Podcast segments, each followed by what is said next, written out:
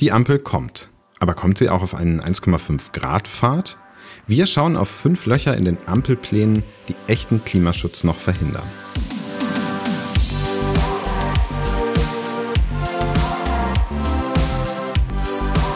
Theory of Change. Der Podcast für progressive Politik.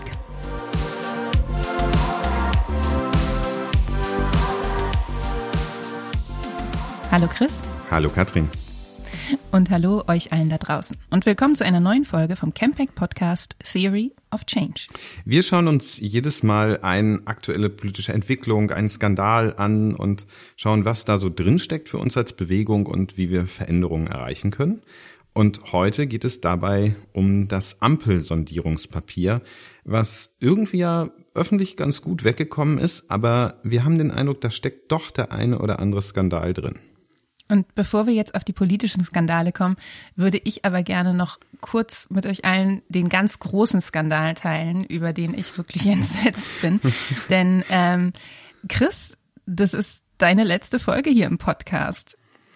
Ja, das ist die traurige Wahrheit. Das ist unser letztes gemeinsames Gespräch hier, weil ich Campact verlassen werde und zukünftig bei Foodwatch für eine gerechtere Welt streiten werde.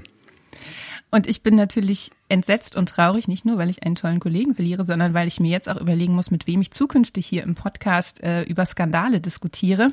Äh, der Podcast wird natürlich weitergehen, aber die Lücke, die Chris hier reißt, zu füllen, da bin ich jetzt äh, schwer auf der Suche, wer da einspringen kann. Ich finde es total schade, Chris, und ich freue mich aber, dass wir hier ähm, noch eine letzte Folge zusammen machen zu diesem sehr wichtigen Thema, denn es geht ja irgendwie auch um die Grundlage für die nächsten vier Jahre Bundesregierung, sehr wahrscheinlich. Ja, wir haben die ganze Zeit davon geredet, dass es irgendwie eine Klimawahl werden muss. Ähm, und ich glaube, man kann jetzt darüber diskutieren, wie stark das eine Klimawahl war. Wir haben aber auch immer gesagt, dass es die letzte Bundesregierung, die diesen 1,5 Grad Pfad noch erreichen kann. Und das ist natürlich auch das, woran wir jetzt diese Ampel messen müssen. Und die Grundlage, auf der wir heute hier sprechen, ist dieses Sondierungspapier, was ja auch durch die Medien gegangen ist. Wir alle haben es ja mitbekommen. Es gab Sondierungen der Ampelparteien, SPD, Grüne und FDP, die auch sehr diszipliniert verlaufen sind, muss man sagen. Also da riecht es schon nach neuer Regierungskoalition, hat man so das Gefühl. Und zum Ende dieser Sondierung, aus denen ganz ungewohnterweise auch gar nicht so richtig durchgestochen wurde, gab es dann ein Papier, in dem so die groben Züge in verschiedenen Bereichen festgelegt worden sind, was sich die drei Parteien für eine Koalition vorstellen könnten. Ja, und was wir euch jetzt ersparen wollen, ist, dass wir Kapitel für Kapitel durch dieses Papier gehen und die Absätze Nehmt euch mal zwei Stunden Zeit hier mit uns. das wollen wir nicht. Ähm, wir wollen, wir machen am Anfang jetzt eine ganz kurze Einordnung und dann wollen wir uns aber auch wesentlich um, ich sag mal, Klima- und Umweltpolitik ähm, kümmern und haben da so fünf Sachen ausgegraben, von denen wir glauben, dass es da echte Löcher gibt ähm, in diesem Sondierungspapier und zumindest bei einem Loch habe ich die Vermutung, dass das ganz viele noch gar nicht mitgeschnitten haben und das ist fast das Größte da drin. Wow, jetzt bin ich echt gespannt. Aber vorher vielleicht kurz den Blick nochmal auf dieses Papier im Ganzen. Ein paar Sachen stehen da relativ klar drin, bei anderen bleibt das Papier vage. Und man muss sagen, ähm, in einer klassischen Campact-Formulierung, es gibt Licht und Schatten in diesem Papier. Also ein paar Sachen sind irgendwie ziemlich blöd gelaufen, muss man sagen, oder müssen zumindest aus einer progressiven Perspektive eher als ähm, Verlust äh, gesehen werden. Das betrifft insbesondere, glaube ich, diesen ganzen Steuerbereich. Also da hat sich die FDP mhm. von Anfang an durchsetzen können und auch mit ziemlich klaren Worten, dass alles, was im Bereich äh, progressive Steuerpolitik, also Erhöhung von Vermögenssteuer oder überhaupt Einführung Vermögenssteuer und äh, dann bei der Erbschaftssteuer, beim Spitzensteuersatz, alles, was da hätte passieren können, wurde kategorisch ausgeschlossen. Das ist bedauerlich, weil es natürlich soziale Ungleichheiten weiter verschärfen wird. Es ist aber natürlich auch ein Problem bei dieser ganzen Frage, wie finanzieren wir eigentlich die nötigen Reformen. Da muss man sagen, an der Stelle ist das Papier eher ernüchternd und ein ziemlich klarer Sieg für die FDP gewesen. Ja, und so ein bisschen enttäuscht, oder was ein bisschen enttäuscht, das klingt viel zu sachte. Also was mich wirklich ein bisschen erschrocken hat, war der Teil zu Fluchtmigration. Ich habe irgendwie, so Migration ist ja so ein bisschen neues Einwanderungsrecht, da ist sicherlich einiges Vernünftiges dabei und wo man sagen muss, da wird sich was verbessern. Aber gerade das, ähm, das Sterben an den europäischen Außengrenzen, also wird mit einer derartigen Politikerfloskel da abgearbeitet. Also wir werden irgendwie uns stärker bemühen, zusammen mit den europäischen Partnern ähm, da was zu tun, das war mir echt zu wenig. Und da denke ich, das wird der Situation eigentlich nicht gerecht. Es gibt aber auch ein bisschen Licht in diesem Papier und das wollen wir hier auch würdigen an dieser Stelle. Und da würde ich jetzt auch im Bereich Klima insbesondere darauf verweisen, dass zum einen, und das ist, glaube ich, eine wirkliche Errungenschaft, das Papier sehr konkret wird, was den Ausbau erneuerbarer Energien angeht. Also diese ähm, diese Einordnung, dass zwei Prozent der Landesfläche für Windkraft zur Verfügung stehen sollen, dass es eine Solarpflicht für Neubauten gibt, also Pflicht insbesondere bei Gewerbeneubauten, aber auch bei Privatbauten soll das ja die Regel werden.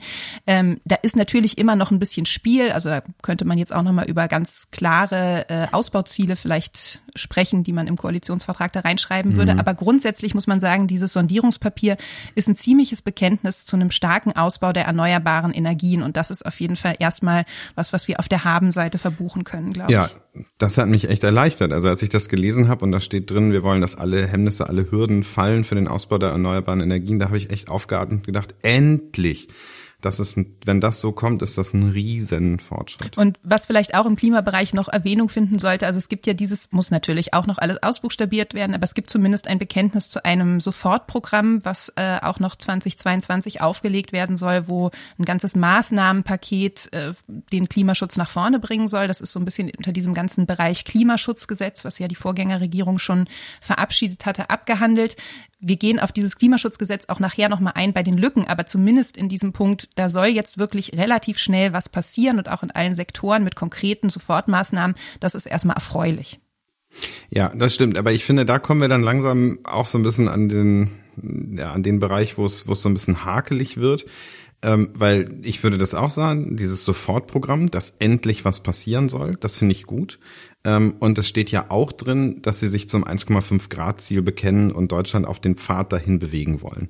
Aber so ein bisschen ist es halt wie immer in der Klimapolitik, das sind hehre Ansprüche und hehre Ziele. Nur wenn man dann reinguckt ins Papier, dann steht da eigentlich nicht genug drin, damit diese Ziele auch Wirklichkeit werden. Und da, glaube ich, müssen die echt nachliefern, sonst wird das Ganze nicht hinhauen. Und da hilft das beste Sofortprogramm nichts, wenn es sofort kommt, aber nichts drin steht. Absolut. Also ich finde, wir haben jetzt genug über das Positive gesprochen. Man könnte dann natürlich an einigen anderen Stellen auch nochmal sagen, was da gesellschaftspolitisch passiert. Da ist sicherlich einiges Gute auch in diesem Sondierungspapier, aber jetzt mhm. wollen wir eher ein bisschen die Laune von euch allen wieder runterziehen und auf die Punkte gucken, wo im Klimabereich einfach deutlich zu wenig drinsteht und wo deswegen jetzt auch in den Koalitionsverhandlungen wirklich was passieren muss, damit dieser Anspruch, zumindest in Richtung des 1,5 Grad Ziels zu kommen, überhaupt für eine neue Bundesregierung erreichbar ist. Deswegen wollen wir euch jetzt die fünf Löcher, die wir, oder die fünf großen Löcher, muss man sagen, da gibt es sicher auch noch kleine, die fünf großen Löcher in dem Sondierungspapier in Sachen Klima vorstellen. Und ich hoffe, ich verspreche nicht zu viel, wenn ich sage, dass Nummer fünf ein echter Skandal wird.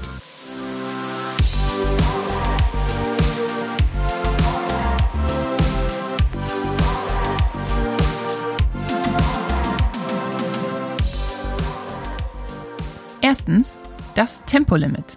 Und damit sind wir ja irgendwie schon auch bei einem ziemlich verrückten Thema, weil es ja so symbolhaft aufgeladen ist, dieses Tempolimit. Und so ein bisschen frage ich mich manchmal, wird das eigentlich der Bedeutung für die Klimapolitik gerecht?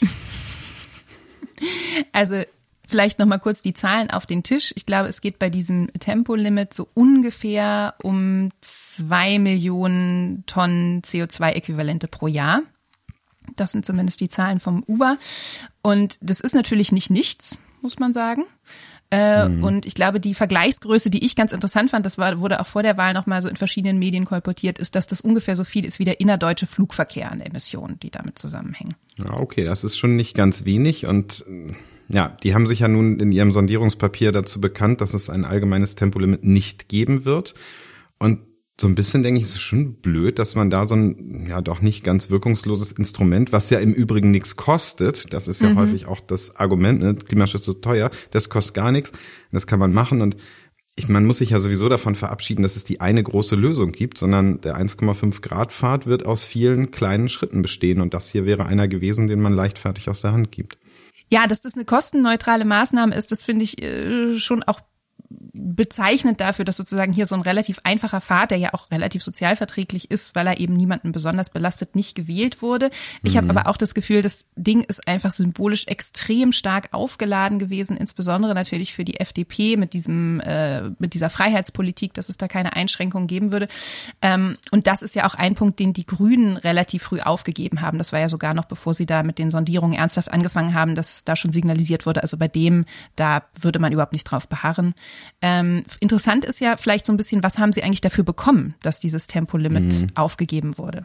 Ja, und da finde ich, da kann man doch sagen, gut, der FDP war diese, man könnte fast sagen, Identitätspolitik so wichtig, dass bloß die FDP jetzt nicht das Rasen auf Autobahnen einschränkt im Namen der Freiheit.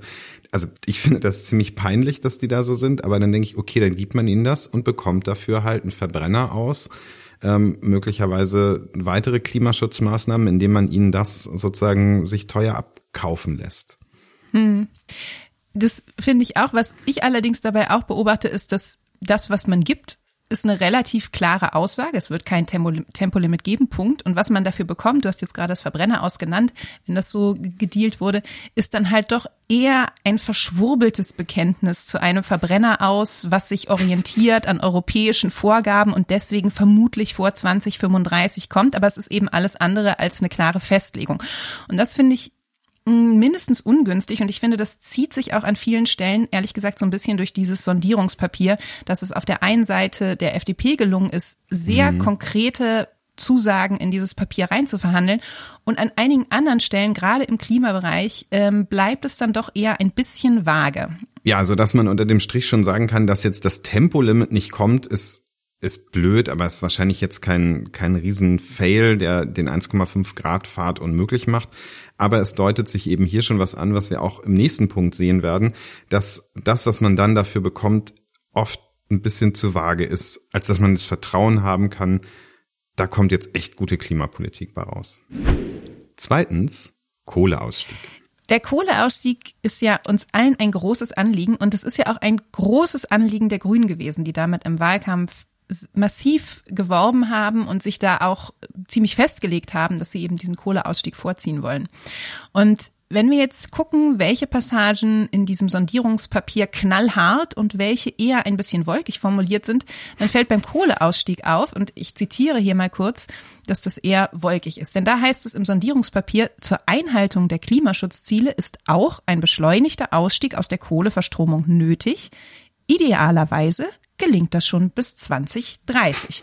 Also man liest so ein bisschen in diesem Papier, idealerweise gelingt es uns, das Klima ja. zu schützen. Und ich, also ich muss da wirklich so ein bisschen drüber lachen, weil man stelle sich vor, da stünde drin, idealerweise werden wir die Steuern nicht erhöhen. Idealerweise halten wir die Schuldenbremse ein. Also was dann bei der FDP los wäre, möchte ich echt mal wissen. Und hier beim Kohleausstieg steht halt drin, idealerweise machen wir das. Aber wenn es dumm kommt, tja, Pech gehabt, liebes Klima. Mhm. Und man kann natürlich bei so einem Sondierungspapier oder muss bei so einem Sondierungspapier sagen, da ist natürlich, das wird alles noch ausbuchstabiert in den Koalitionsverhandlungen, aber es ist eben in diesem Fall noch deutlich Spielraum da, was dieses Enddatum ausgeht. Es ist ja immerhin so, dass diese Prüfung des Kohleausstiegspfades in diese kommende Legislaturperiode vorgezogen werden soll. Das ist, glaube ich, der Versuch, da auch so ein Verfahren zu schaffen, wie man diese, äh, diesen früheren Ausstieg auch im Rahmen der bisherigen Gesetzgebung einleiten kann. Aber es ist mir ehrlich gesagt doch noch ein bisschen wenig dafür, wenn ich mich darauf verlassen muss, dass das eine Ampelkoalition in den nächsten vier Jahren auch wirklich rechtssicher umsetzt, dass der früher kommt. Ja, weil sich ja eine wesentliche Sache geändert hat, auch jetzt im Laufe dieses Jahres. Vorher war es ja immer so, dass man gesagt hat, naja, die Kohlekraftwerke, die befinden sich ja im europäischen Emissionshandel und ähm, der wird wahrscheinlich mit den Klimazielen, die in Europa beschlossen wurden, ein bisschen teurer, so dass sich irgendwann die Kohle auch nicht mehr rechnen wird und das günstige Gas, die Gaskraftwerke werden halt die Kohlekraftwerke aus dem Markt drängen. Das war bislang immer so die Hoffnung, selbst wenn es gesetzlich nicht vereinbart ist, dass die Kohle deswegen trotzdem weit vor dem eigentlich vereinbarten 2038 vom Netz gehen wird. Und was sich ja nun geändert hat, das wissen wir ja nun alle, wenn wir aufmerksam Zeitung lesen und Tagesschau hören, ist, dass die Gaspreise so gestiegen sind und auch erstmal hoch bleiben werden. Das heißt, es ist nicht mehr die Rechnung teure Kohle versus günstiges Gas, sondern es ist dann teurere Kohle und noch teureres Gas, was erstmal dafür sorgen wird, dass die Kohlekraftwerke weiterlaufen. Und deswegen ist es ganz dringend nötig, dass nicht nur idealerweise, sondern ganz sicher eine gesetzliche Regelung festlegt, dass 2030 Schluss ist mit der Kohleverstromung. Und der Spielraum, der hier natürlich da so ein bisschen auch äh, sicherlich rein verhandelt worden ist, bezieht sich sicherlich darauf, und das hat ja auch Olaf Scholz im Wahlkampf, ist ja nicht müde geworden, das zu betonen, dass es natürlich schön ist, wenn der Kohleausstieg früher kommt, aber dass natürlich die Energieversorgung gewährleistet sein muss, dass es also abhängig ist vom Ausbau der erneuerbaren Energien. Und hier habe ich das Gefühl, dass dieser, dieses Sondierungspapier noch sehr stark in dieser Logik verbleibt. Wir wollen ganz viel ausbauen und wenn das dann alles klappt, dann können wir ja auch früher aus der Kohle aussteigen und dass damit aber diese klare Rahmensetzung, also zum Beispiel, wir hatten das äh, eingangs ja kurz erwähnt, ein ganz klarer Ausbaupfad für die Erneuerbaren, realistische Abschätzungen vom Strombedarf in den folgenden Jahren, an denen sich solche mhm. Quoten auch orientieren könnten, dass dieser Rahmen so ein bisschen fehlt und damit auch dieser Kohleausstieg da zwar drin steht, aber letztendlich als ein frommer Wunsch, wenn denn alles gelingt, idealerweise. Und das ist, finde ich, als Rahmen dafür, dass wir einfach raus müssen aus der Kohle bis 2030, wenn wir die Klimaziele einhalten wollen, ein bisschen wenig. Ja, weil das ist, glaube ich, der entscheidende Punkt. Es gibt ganz viele Sachen, die langfristig wirken und es gibt nur wenige Sachen, die jetzt kurzfristig uns auf diesen 1,5 Grad Pfad zurückbringen. Und dazu ist einfach das Einfachste, was man machen kann, jetzt diese Kohlekraftwerke abzuschalten. Das wird in diesem Jahrzehnt dann noch massiv CO2-Emissionen einsparen. Und deswegen, mir ist, ich, es gibt ja dann auch diese Streits rund um, mit welchem Instrument macht man das. Das ist mir letztlich fast ein bisschen egal, aber es muss irgendwie gesetzlich festgelegt sein, dass dann Schluss ist. So, das muss klar sein und es darf nicht einfach eine Hoffnung sein, wie du es beschrieben hast. Drittens, der CO2-Preis.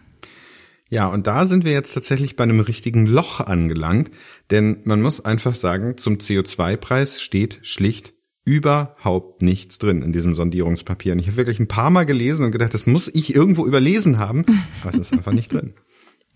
Was tatsächlich interessant ist, weil insbesondere die FDP, die ja immer sagt, von sich behauptet, sie hätte das ambitionierteste Klimaschutzgesetz, die versucht das ja ausschließlich über Emissionshandel und CO2-Preis zu regeln. Das heißt, es ist eigentlich das Klimaschutzinstrument, an dem äh, die das meiste Interesse haben. Man muss vielleicht auch sagen, ich, mich hat es ehrlich gesagt gar nicht so gewundert, dass dazu jetzt nichts drinsteht, weil ich das Gefühl habe, das ist insofern ein dickes Brett, weil die Parteien da auch sehr unterschiedliche Zugriffe auf dieses Thema haben. Also der CO2-Preis in seiner derzeitigen Ausgestaltung ist ja von der SPD mitverhandelt und verabschiedet worden, die aber von vornherein in diesem Prozess die totalen Bremser waren. Wir erinnern uns, dass die SPD ursprünglich, glaube ich, diesen 9,95 Euro ähm, Ramschpreis für CO2 äh, durchsetzen wollte.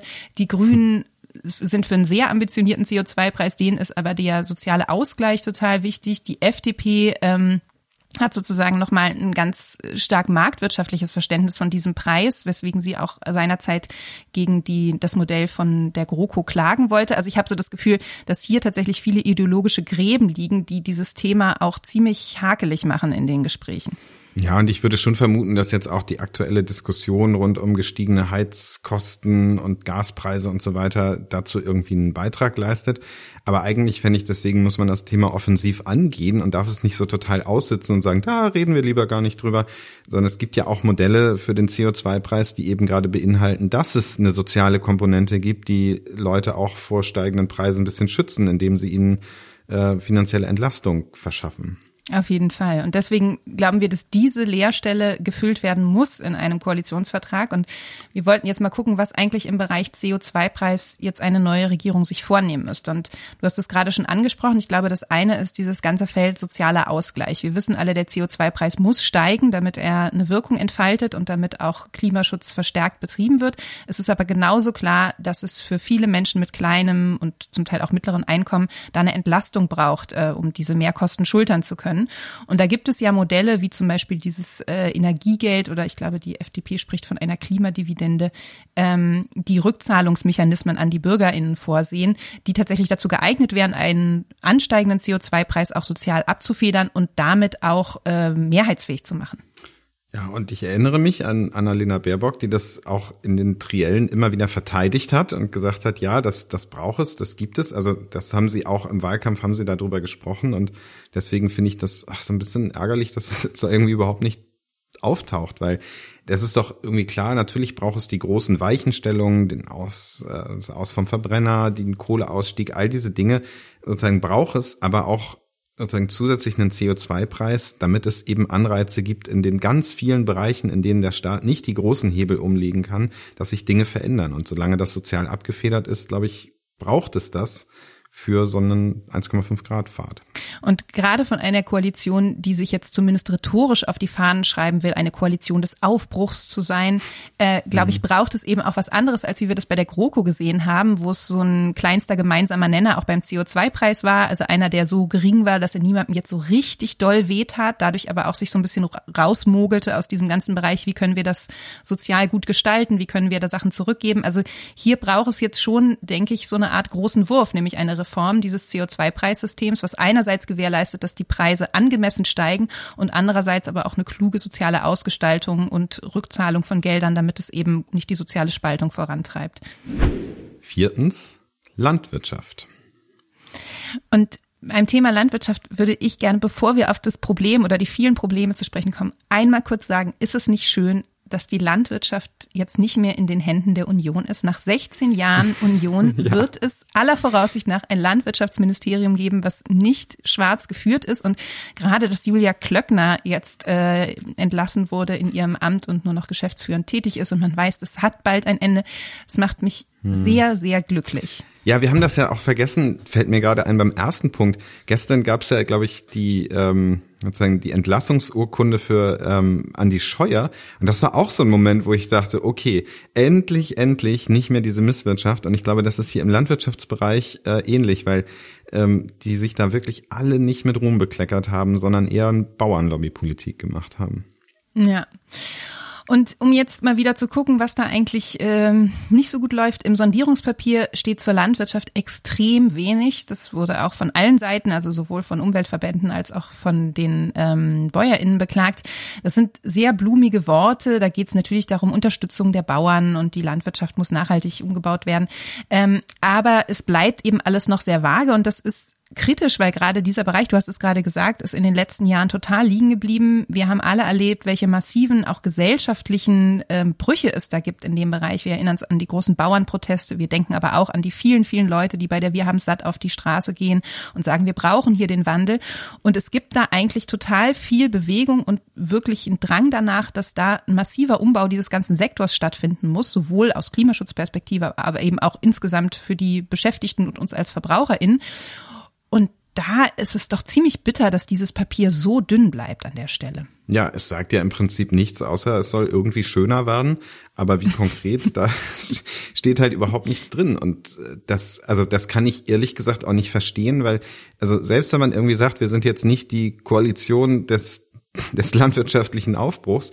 Ähm, das hat ja auch direkt mit dem 1,5 Grad Ziel zu tun, dass die Landwirtschaft sich massiv verändern muss, damit da die Emissionen runtergehen, weil sonst, sonst können wir das alles vergessen. Die Landwirtschaft ist ein Mithaupttreiber der Klimakrise und da muss was passieren.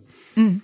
Und was ich ganz interessant fand, um jetzt noch mal kurz äh, auf dieses Verbrenner aus zurückzugreifen, das ist ja so eine Stelle in diesem Sondierungspapier, wo sich die äh, neue Koalition oder die Sondierungspartner zu dem Zeitpunkt ja noch ähm, explizit auf den europäischen Rahmen berufen, um sich da zu positionieren. Und ich habe das Gefühl, gerade im Bereich Landwirtschaft gibt es eigentlich so viele laufende Politikprozesse. Zum einen eben auf europäischer Ebene mit diesem Green New Deal und dann gibt es für die Landwirtschaft spezifisch noch mal eine Strategie, die heißt Farm to Fork, die auch sehr stark ökologischen Umbau ähm, fordert und da auch klare Vorgaben jetzt zum Beispiel was Pestizidreduktionen angeht, äh, setzt.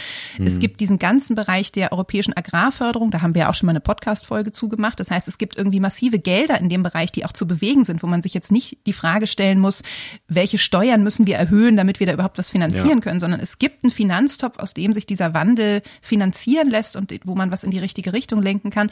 Und auch auf nationaler Ebene gibt es eben schon total viele Vorschläge, Konzepte und auch Bekenntnisse von sowohl Bäuerinnen und Bäuern als auch ähm, Umweltverbänden, welche konkreten Maßnahmen da jetzt eigentlich angepackt werden müssen. Und dass die Koalitionäre sich jetzt dazu in ihrem Sondierungspapier noch gar nicht mhm. verhalten und da mal so ein paar klare Eckpunkte setzen, in welchem Bereich sie das umgestalten wollen, das finde ich schon ziemlich bedenklich eigentlich. Ja, ja, und das, das klingt echt für mich wieder nach, nach Lobbypolitik irgendwie, weil man muss es irgendwie, du hast es gerade ja angesprochen, man muss es so klar sagen, es gibt Geld und dieses Geld fließt momentan halt an die Agrarindustrie in großen Teilen.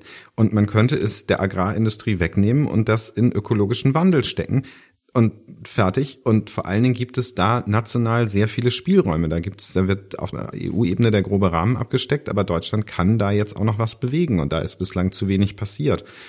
Ähm, also ich glaube, wenn ich das richtig in Erinnerung habe, sogar so wenig passiert, dass Greenpeace dann irgendwann aus so einer Landwirtschaftskommission mhm. ausgestiegen ist, die die Regierung eingesetzt hat, weil sie gesagt hat, wenn ihr da nicht rangeht, dann können wir uns das Reden hier sparen, wir müssen das Geld anders verteilen. Und das könnte so eine neue Regierung doch jetzt wirklich machen, ja, aber sie müsste sich halt mit den großen Agrarkonzernen anlegen. Also Lobbyismus ist, glaube ich, ein äh, großes Thema und sicherlich richtig benannt. Ich habe das Gefühl, es ist aber auch so ein bisschen so eine taktische Machtfrage jetzt auf politischer Ebene, weil wenn wir uns jetzt so die letzten Jahre angucken, wir haben jetzt kurz, ich habe es kurz gesagt, die letzten 16 Jahre war dieses Landwirtschaftsministerium fest in Unionshand und man muss auch sagen, die BäuerInnen waren immer so ein bisschen klassisches Unionsklientel, was die Stimmabgabe bei der Wahl anging. Und insofern habe ich das Gefühl, dass dieser Konflikt, den es da auch seit Jahren gibt, äh, dass der auch ein bisschen politisch geschürt und gewollt ist, äh, BäuerInnen mhm. auszuspielen gegen Naturschutz- und Klimaschutzinteressen und damit eben auch eine bestimmte Wählerklientel zu motivieren. Und was ich ganz interessant finde, ist, dass diese dieses Wählerklientel der BäuerInnen, dass das eins ist, was seit einiger Zeit auch von der FDP ziemlich aggressiv umworben wird. Also man muss sich das angucken, dass als es die großen Bauernproteste gab, wo es äh, damals um Insektenschutz äh, ging, da ist Lindner aufs Podium gestiegen und hat sich an die BäuerInnen gewandt und quasi demonstrativ an ihre Seite gegen die Politik der Bundesregierung gestellt. Und ähm, ich habe da letztens noch mal so einen Tweet gefunden, wo Wissing, der ja selber auch Landwirtschaftsminister war und jetzt äh, als Generalsekretär da in den äh, Koalitionsverhandlungen sitzt, begeistert teilt, dass ein immer größerer Anteil von BäuerInnen jetzt auch bereit ist, FDP zu wählen. Und ich habe fast so ein bisschen den Verdacht, dass die FDP da auch auf ein neues potenzielles Klientel schielt und deswegen so ein bisschen diese mhm. Politik des, wir dürfen den Bauern jetzt nichts verbieten, wir müssen jetzt irgendwie gucken, dass da sozusagen so wenig Einschränkungen wie möglich ist, dass das so eine Linie ist, die da von der FDP gefahren wird und die dieses Thema auch so vergiftet in den Koalitionsgesprächen potenziell. Hm. Und da muss ich aber sagen, da hört halt mein Verständnis für die FDP auf und ich finde, dass der Grünen sollte an der Stelle auch für, aufhören, weil was ich meine ist, es gibt Felder wie bei der Finanzpolitik. Da kann ich, auch wenn ich die Position nicht teile, anerkennen, dass die FDP sich halt sehr stark mit diesem Thema verbindet und sagt, wir wollen keine Steuererhöhung. Das ist total ärgerlich in dieser Ampel. Aber da kann ich zumindest noch akzeptieren, dass die dann eine rote Linie ziehen können und sagen, sonst werden wir nicht Teil der Ampel, weil immerhin ist für die mit der Ampel ja ein Lagerwechsel verbunden. Aber hier an der Stelle, wo man wirklich sagen muss, da hat die FDP eigentlich keine größere Rolle gespielt, die hat da keine Stakes, sie hat da irgendwie Interesse dran, sich bei den Bauern ähm, beliebt zu machen, aber es ist nicht irgendwie so verwoben mit der Identität der Liberalen, die hießen ja früher immer so eine Apothekerpartei, ich glaube eine Agrarpartei sind sie jetzt noch nicht. Ähm, und da würde ich einfach sagen, nee, das darf man denen an der Stelle jetzt nicht durchgehen lassen, dass sie da auch noch bremsen, wo sie an so vielen anderen Stellen schon gebremst haben, weil das gar nicht deren Kernthema ist. Absolut. Und ich glaube aber, dass das eine relevante Rolle spielt, dass sie dieses Feld auch besetzen wollen. Also bis hin zu der Frage, die ja noch offen ist und das wird sich ja erst am Ende klären, aber ob das nicht auch ein Ministerium ist, auf das die FDP eventuell mhm. Zugriff haben möchte. Was tatsächlich aber das Problem verschärft, dass der Koalitionsvertrag da einfach ein paar Dinge klar benennen muss, dass eben selbst unter einem potenziellen FDP-Agrarminister da auch ein paar Dinge umgesetzt werden könnten. Und ich finde, wir haben jetzt hier einige Dinge schon benannt. Also es geht zum einen natürlich um diese massiven Gelder, die im Rahmen der GAP zur Verfügung stehen, wo es einen großen nationalen Spielraum gibt, wie die eingesetzt werden können und das auch jeweils angepasst werden kann. Dazu klare Bekenntnisse im Koalitionsvertrag wären extrem wichtig und vielleicht auch so ein bisschen für dieses ganze Feld, wofür werden, für welche Arten von Maßnahmen können diese Gelder verwendet werden. Und der andere Bereich, der auch mit klaren Worten benannt werden müsste, ist, finde ich, dieser ganze Umbau mit Blick auf ähm, Klimafragen, die Tierbestände in Deutschland massiv zu mhm. reduzieren. Wir haben einfach einen zu stark auf Massentierhaltung ausgerichteten Landwirtschaftssektor in, in, Deutschland und auch im Bereich Dünger und Pestizide eine massive Reduktion anzustreben und auch mit Zahlen zu unterlegen, was da die Ziele sind, die sich eine neue Regierung gibt, damit zumindest der grobe Rahmen steht, in dem dieser Wandel sich vollziehen kann, egal wer jetzt dieses Ministerium dann führt. Ja, da könnte man sicher noch eine eigene Podcast-Folge zu machen. Ach, wir haben ja schon mal eine gemacht. ähm, wo man da noch tiefer in das Thema eintauchen kann. Und ja, es ist komplex, aber das sollte die Ampel nicht davon abhalten, hier irgendwie mehr zu bringen als nur warme Worte. Ähm, und deswegen, glaube ich, kann man wirklich mit Fug und Recht sagen, das ist echt ein Loch, was es in den Koalitionsverhandlungen zu stopfen gilt. Und dann bin ich jetzt richtig gespannt auf das große fünfte Loch. Fünftens, das Klimaschutzgesetz.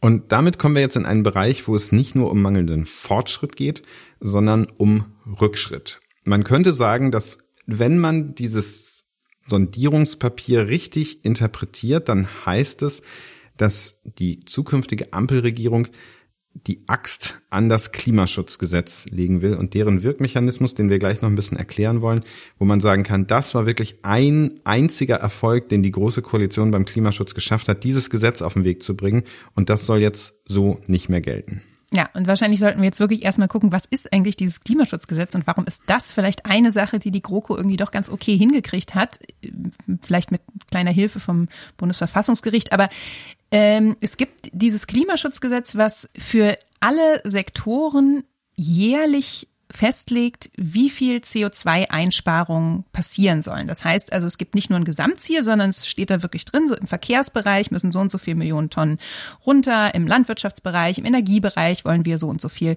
Tonnen einsparen pro Jahr. Und das ist eine große Errungenschaft gewesen, weil man damit wegkommt von diesen eher allgemeinen Klimaschutzzielen für 2030, 2040, die ja in der Vergangenheit auch gerissen worden sind und so eine jahresscharfe Überprüfung möglich wird. Genau, es geht einmal darum, dass alle Sektoren liefern müssen müssen. Das ist wichtig, weil sonst immer sich die großen Brocken wie Verkehr oder Landwirtschaft, da ist man einfach nicht rangegangen. Das muss man jetzt. Und es ist nicht dieses, wir wollen mal 2030 vielleicht irgendwann mal ein bisschen was für den Klimaschutz gemacht haben, sondern es muss in jedem Jahr was passieren. Und was passiert, wenn das nicht passiert? Dann, und das ist wirklich der Clou daran, sind die jeweiligen Ministerien aufgefordert, für ihren Sektor ein Sofortprogramm vorzulegen mit Maßnahmen, die dazu geeignet sind, diese Einsparungen noch nachzuholen. Das heißt sozusagen in diesem Fall von Andi Scheuer beispielsweise, der Verkehrssektor hält seine Ziele nicht ein, dann müsste theoretisch qua dieses Gesetzes Andi Scheuer im nächsten Jahr Maßnahmen vorlegen, wie beispielsweise sowas äh, wie ein Tempolimit oder so, was die dazu geeignet sind, diese Einsparungen sehr kurzfristig noch nachzuliefern. Das heißt, es gibt eine hohe Verbindlichkeit und vor allen Dingen diese zwingende Überführung in konkrete Maßnahmen im Rahmen eines Sofortprogramms. Ja, man kann jetzt natürlich daran kritisieren, dass es dazu einlädt, immer nur mit Sofortprogrammen zu regieren und nicht ähm, sozusagen den langfristigen Wandel, der eigentlich nötig ist, sozusagen zu planen.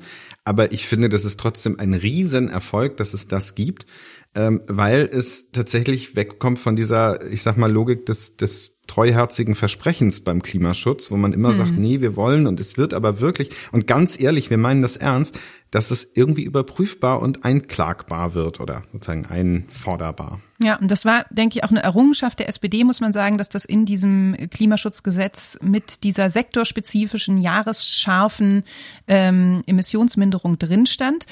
Und genau die SPD ist jetzt aber anscheinend daran beteiligt, das durch die Blume abzuräumen. Chris, kannst du uns nochmal sagen, was das Sondierungspapier zum Thema Klimaschutzgesetz und Sektorziele sagt? Ja, wie so oft an den entscheidenden Stellen ist es so ein bisschen vage.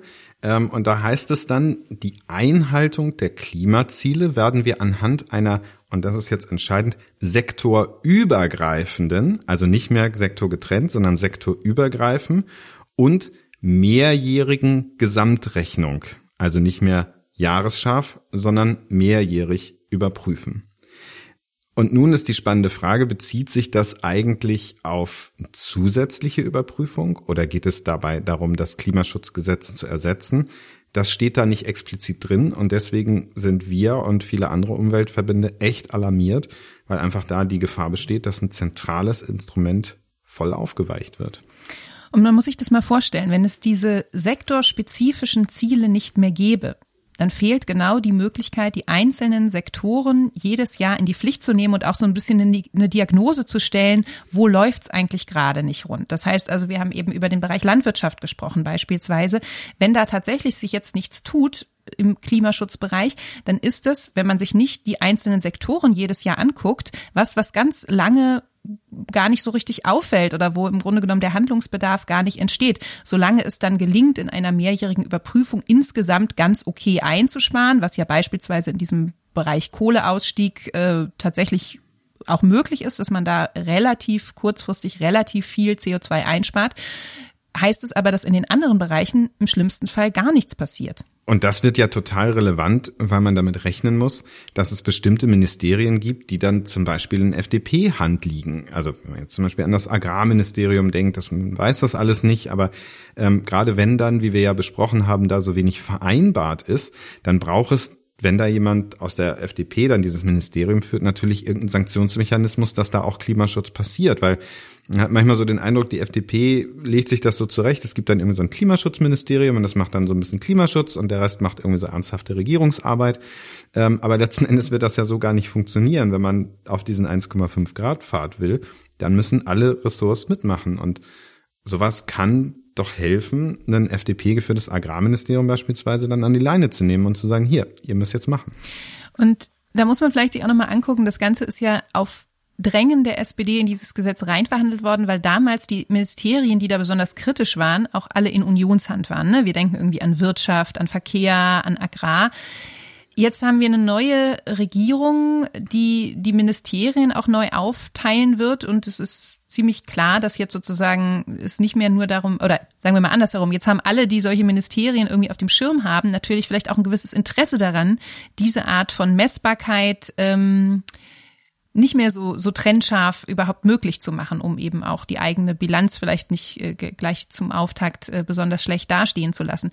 Das finde ich aber ziemlich bedenklich, weil damit so ein entscheidender Transparenzmechanismus fehlt. Und ich habe das Gefühl, selbst wenn es vielleicht für sogar für SPD und Grüne an einigen Stellen jetzt gar nicht so eine unangenehme Vorstellung ist, dass man sich nicht gleich irgendwie nach dem ersten Jahr die eigenen Misserfolge im Ministerium aufs Butterbrot schmieren lassen muss, dass es doch eigentlich im Interesse dieser beiden Parteien sein müsste, diesen wichtigen Transparenz Transparenzmechanismus aufrechtzuerhalten, weil der so eine Art, das ist wie so das äh, Sicherheitsnetz für den Klimaschutz, weil der ermöglicht, wenn in einem Jahr die Ziele nicht erreicht werden, muss nachgeliefert werden. Ja. Und das aufzugeben, wäre fatal, wenn es darum geht, wirklich massiven Klimaschutz auch durchzusetzen.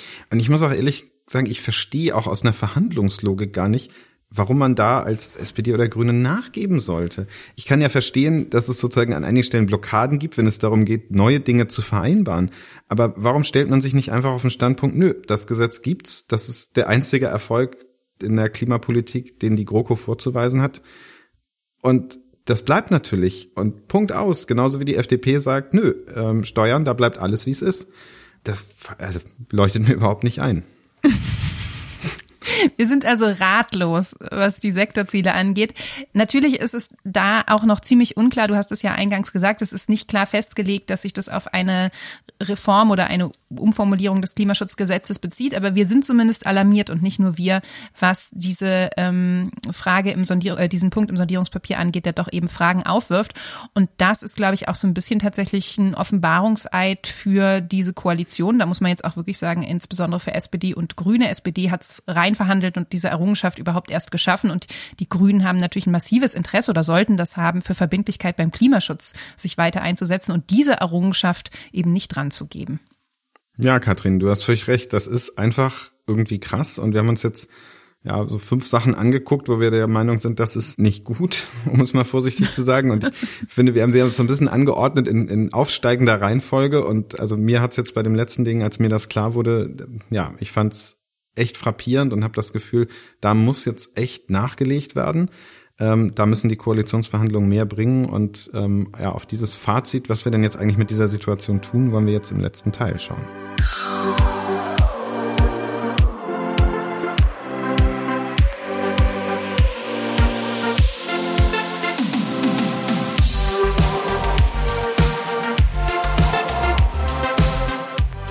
Wir haben auf fünf unterschiedlich große, aber doch in allen Fällen eher bedenkliche Löcher im Sondierungspapier geschaut, was die Klimapolitik angeht. Wir haben kurz über das Tempolimit gesprochen, über den Kohleausstieg, der idealerweise kommen soll, über den CO2-Preis, der vollkommen fehlt im Papier und dann auch noch mal ein bisschen über die große Leerstelle Landwirtschaft und den möglichen großen Skandal über die Sektorziele, also sprich eine Abkehr vom Klimaschutzgesetz der letzten Regierung.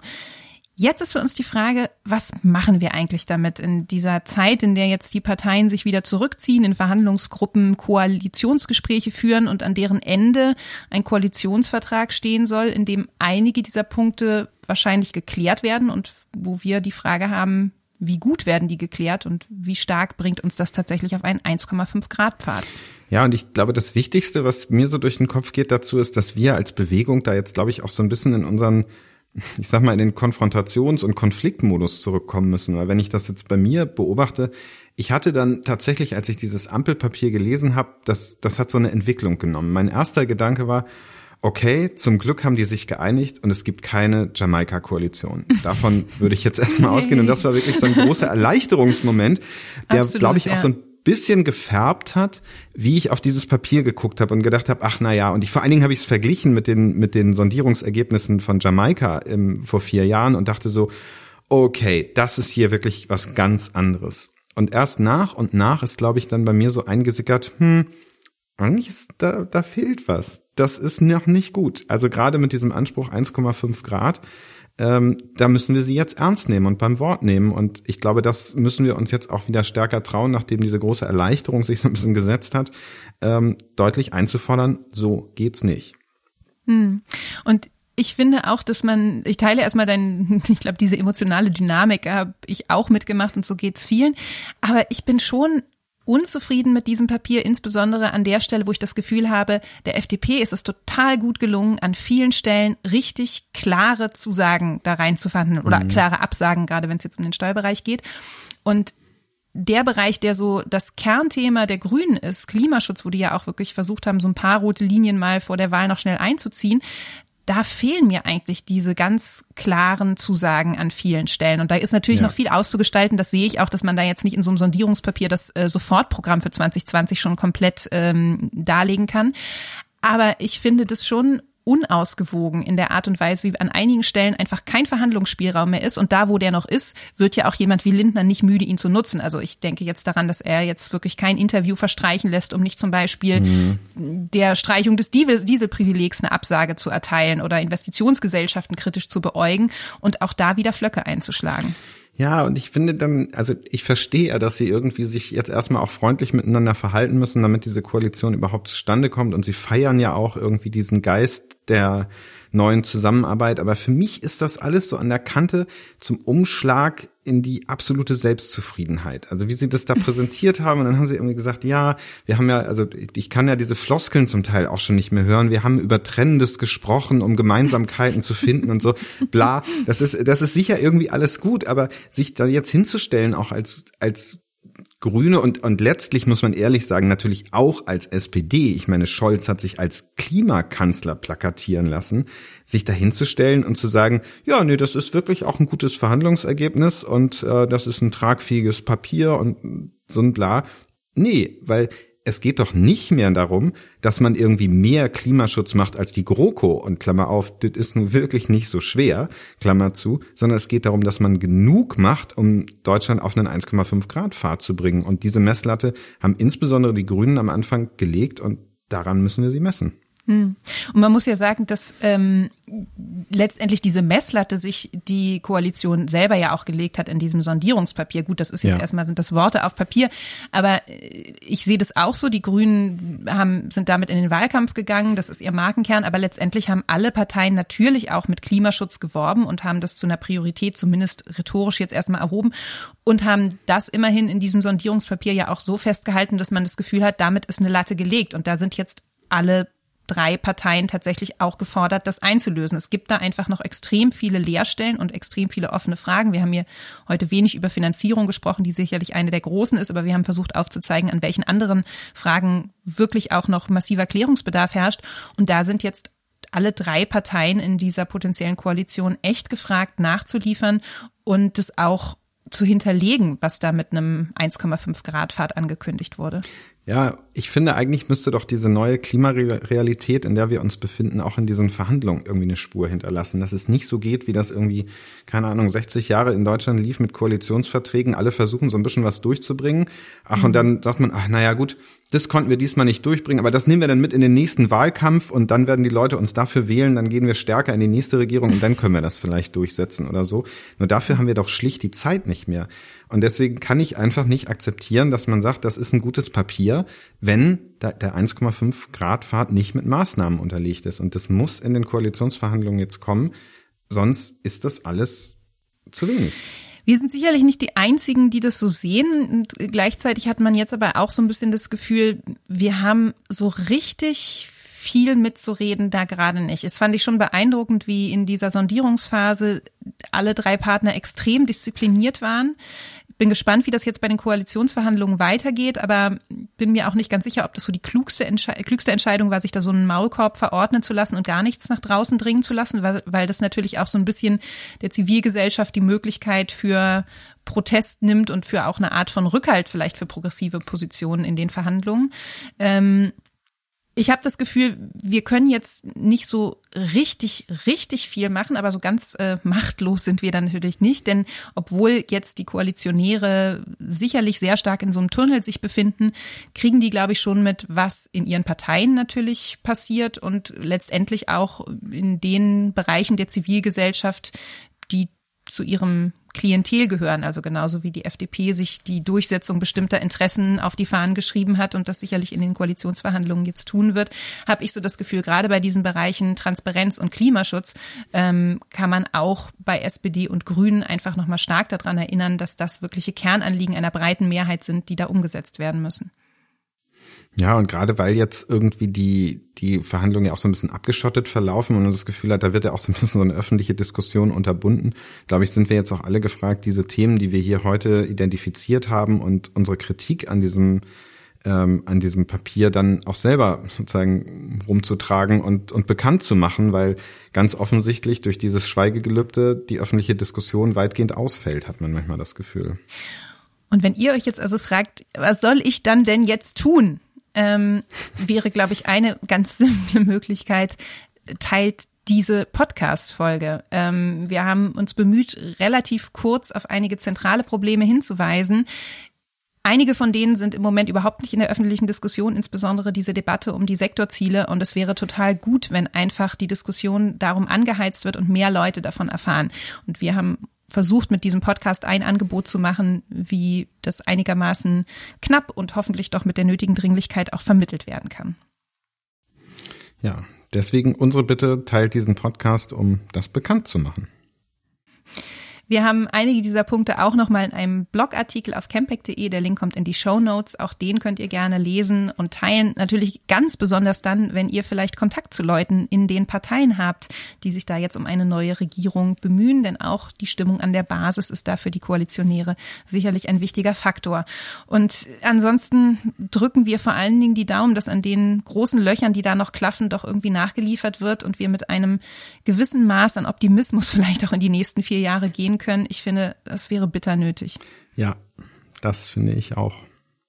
Ja, und mit diesem, ja doch, Licht- und Schattenfazit, wie du es am Anfang genannt hattest, ähm, kommen wir dann wahrscheinlich ans Ende unseres letzten gemeinsamen Podcasts, Katrin. Oh Gott, Chris, sag es nicht. Es macht mir das Herz schwer. Aber ich freue mich, dass wir uns noch einmal in aller Form bei euch fürs Zuhören gemeinsam bedanken können und äh, zumindest ein letztes Mal von euch verabschieden können. Ja, ich möchte mich auf jeden Fall auch echt explizit nochmal bei allen bedanken, die immer wieder reingehört haben, die unserem Podcast äh, folgen, die immer wieder dabei sind. Und ich werde jetzt keine Rede ähm, hier groß starten, wo ich dann am Ende auch noch meiner Oma zuwinke, die daheim vom Empfangsgerät sitzt, sondern ich werde einfach sagen, ähm, vielen, vielen Dank und auch dir, Katrin, vielen Dank. Es hat mir wirklich ganz, ganz viel Spaß gemacht und ich werde es vermissen. Das werde ich auch und nicht vermissen werde ich aber diesen Podcast, denn der geht weiter und ich freue mich, wenn viele euch von euch dann auch wieder einschalten und uns folgen auf den gängigen Podcast-Plattformen eurer Wahl. Ich sage bis zum nächsten Mal und auf Wiederhören. Auf Wiederhören.